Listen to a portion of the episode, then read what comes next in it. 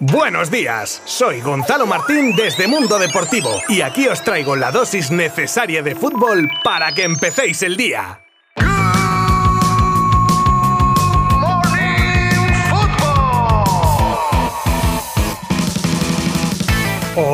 ¿Qué tal? Feliz inicio de semana a todo el mundo. Hoy tenemos por delante un nuevo episodio de Good Morning Football con un montón de temas que os pondré encima de la mesa sobre la más rabiosa actualidad del mundo del fútbol. Actualidad del Barça con un nuevo desconvocado por Xavi, las presentaciones que se vienen esta semana de dos jugadores o las intenciones de Dembélé tras convertirse en agente libre. Os contaré también el interés que tuvo el Real Madrid en un ex del Barça, la desbandada que se está produciendo en el Liverpool, dos bombazos increíbles que pretende Berlusconi para su recién ascendido Monza o el primer fichaje de Ten Hag para el United que está a punto de cerrarse. Esto entre otras cosas que podréis descubrir durante los próximos minutos si me acompañáis. Os habla Gonzalo Martín desde Mundo Deportivo y vamos con ello desde ya.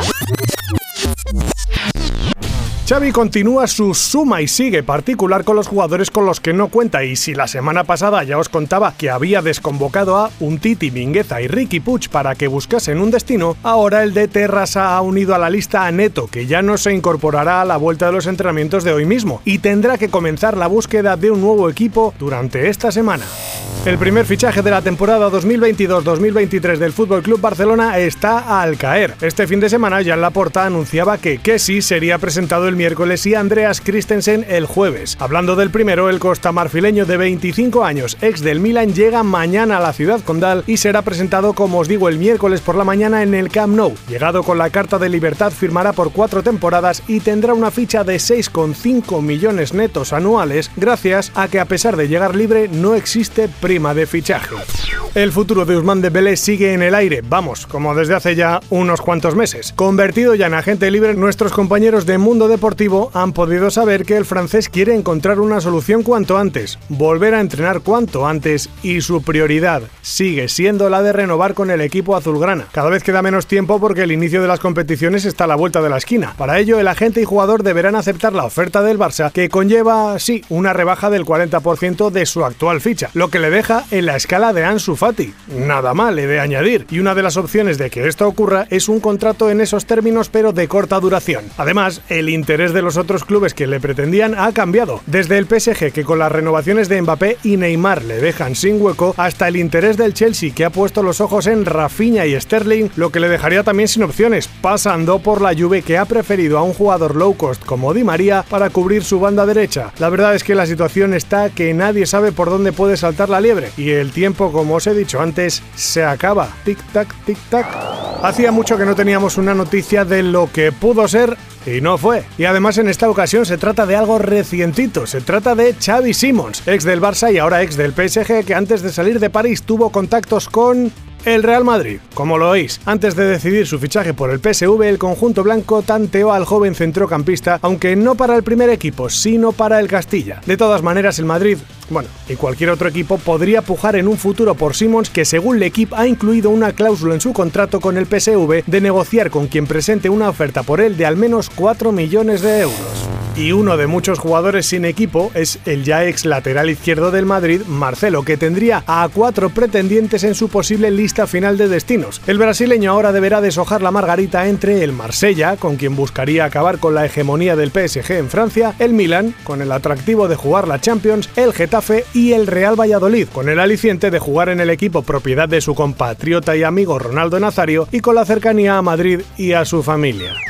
El Liverpool se encuentra en plena reconstrucción ya con las salidas de Origi, Minamino, Grujic, Hoyo, Carius, Woodburn y sobre todo la de Sadio Mané. Ahora peligra otra de las tres patas que tantos éxitos le ha dado al equipo inglés en los últimos años, el brasileño Roberto Firmino, que termina contrato en junio de 2023 y a pesar de que efectivamente hay opciones de que renueve, podría salir en este mercado para dejar ingresos en las arcas de Anfield. Entre sus últimos problemas físicos y la posible pérdida de protagonismo tras las recientes llegadas de Diogo Jota, Luis Díaz y Darwin Núñez, el delantero y el club deberán tomar una decisión lo antes posible.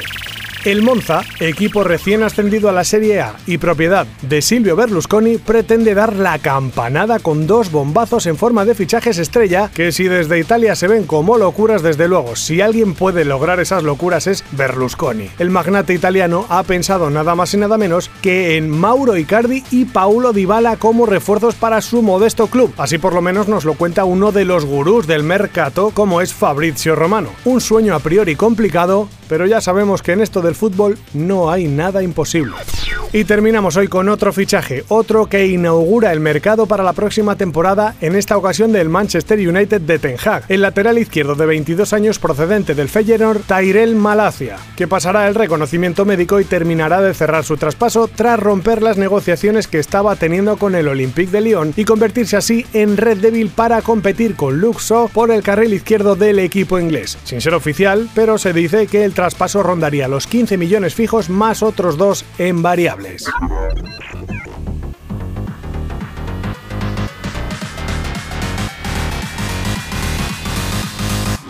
Y aquí lo dejamos por hoy, y cada día que pase vamos a tener nuevos fichajes e historias increíbles. Así que no os perdáis los próximos episodios de Good Morning Football porque puede que haya muchas cosas interesantes. Sin más me despido como siempre dándos las gracias por acompañarme un día más y mañana volvemos. Os espero por aquí. Abrazo virtual. Adiós. Mundo Deportivo te ha ofrecido Good Morning Football, la dosis necesaria de fútbol para comenzar el día.